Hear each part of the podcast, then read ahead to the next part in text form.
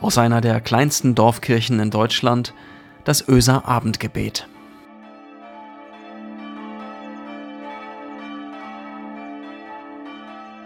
Einen schönen guten Abend, herzlich willkommen zum Öser Abendgebet. Heute ist Donnerstag, der 4. Februar. Ich bin Marco Müller, ich bin Pastor der Kirchengemeinde Öse. Und ich erinnere mich ganz genau Ehrlich gesagt staune ich selbst darüber, dass ich mich so ganz genau erinnere, denn das ist schon so lange her.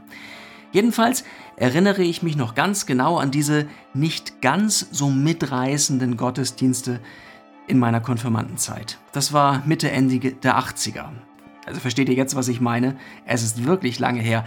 Ich erinnere mich an grimmig dreinschauende alte Damen in hochgeschlossenen schwarzen Kostümen. Ich erinnere mich an die genervten Blicke der wenigen anderen Gottesdienstbesucher, wenn uns Konfis wieder mal das Geld auf den Steinfußboden gefallen war. Und ich erinnere mich an den liturgischen Tonfall des Pastors, der etwas erzählte, das mein Herz kaum erreichte. Ich frage mich, warum es ihm so schwer fiel, den Grundton seines Satzes wiederzufinden. Und ich erinnere mich an die langen Gebete, zu denen man aufstehen musste, ich schaffte es nie dazustehen, ohne zu schwanken. Keine Ahnung, vielleicht lag das daran, dass ich mich so sehr darauf konzentrierte.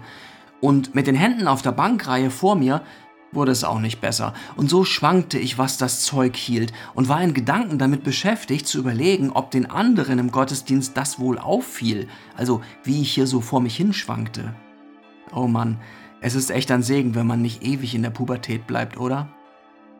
Acht Jahre später, ich war mittlerweile Anfang 20, bekam ich einen anderen Zugang zum Beten und zum Segen. Und davon will ich euch erzählen. Das war in Hermannsburg. Dort habe ich die ersten Jahre meines Studiums absolviert, ein kleines Seminar in der Südheide, 30, 40 Studierende, Tagzeiten, Gebete, alles sehr liturgisch, also wirklich gewöhnungsbedürftig. Aber es gab etwas, das mich faszinierte. Manche ältere Studierende standen beim Gebet nicht so da wie Fußballer in der Mauer beim Freistoß. Sie standen so da. Mit beiden Füßen fest auf dem Boden und die Hände einfach rechts und links am Körper. Ganz locker, so wie Kinder Menschen malen mit hängenden Armen. Mit anderen Worten, ich entdeckte, dass man beten kann, ohne die Arme, die Hände, die Finger zu verschränken. Ihr dürft jetzt nicht lachen, für mich war das echt eine Entdeckung. Und ich will euch auch erzählen, wieso.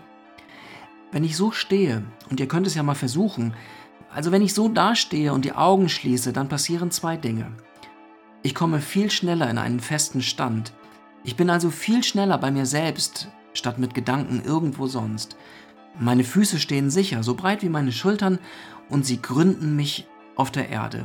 Und ich fühle dem nach, wo mein Mittelpunkt ist links, rechts, vorne, hinten und dann bin ich da, ganz sicher, ganz vor meinem Gott. Und die zweite Entdeckung, die ich gemacht habe, wenn ich meine Hände nicht vor dem Bauch verschränke, so wie ein Fußballer in der Mauer, dann spüre ich richtig, wie ich offen bin. Das kann sich mit geschlossenen Augen ganz schön merkwürdig anfühlen. Versteht ihr? Keine überschlagenen Beine, keine verschränkten Arme, keine miteinander spielenden Hände, kein Versteckspiel. Ganz offen und genau das bedeutet diese Haltung beim Beten dann auch für mich. Gott, ich weiß, dir gegenüber stehe ich mit leeren Händen da.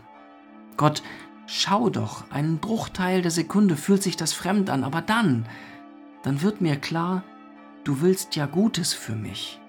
Du kommst ja segnend auf mich zu, du hörst meine Gedanken, hörst mein Luftholen, mein Gestammel. Was könnte besser sein, als offen für dich zu sein. Ganz ehrlich, es ist noch heute so und das heißt 25 Jahre später, dass es in mir einen Moment lang flirrt, so fühlt sich das jedenfalls an, wenn ich in der Kirche aufstehe zum Beten und meine damals gelernte Haltung suche, vielleicht weil sie so anders ist als diese Fußballerhaltung. Es flirrt einen Moment lang, so wie Schmetterlinge im Bauch, und dann, dann beginne ich zu spüren, dass man beten kann, Erstmal richtig ohne Worte. Einfach indem man seine eigene Haltung findet. In seiner Mitte Ruhe findet und sich so vor Gott stellt. Offen für den, der kommt. Mit Ahnung darum, dass Gottes Kraft die einzige ist, die helfen kann. Mit leeren Händen statt mit verschränkten Fingern. Ich bete nicht immer so, aber immer wieder. Denn ich stehe vor dir mit leeren Händen her. Fremd wie dein Name sind mir deine Wege. Seit Menschen leben, rufen sie nach Gott. Mein Los ist tot. Hast du nicht anderen Segen? Bist du der Gott, der Zukunft mir verheißt? Ich möchte glauben.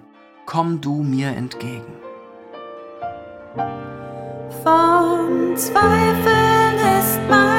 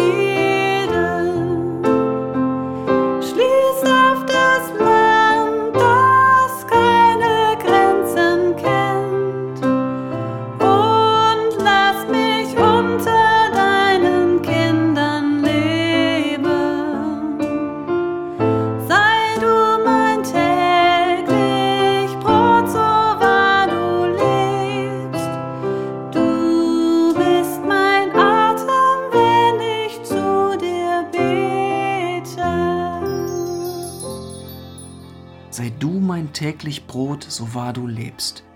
Du bist mein Atem, wenn ich zu dir bete. Wow, was für ein Satz in Zeiten, in denen so vielen Menschen der Atem zum Leben fehlt, oder? In denen so vielen Menschen der Atem des Lebens genommen wird, infiziert mit Covid-19 oder eingeschlossen in die Enge des Lockdowns. Was für ein Satz. Er erinnert mich daran, wie zerbrechlich das Leben ist.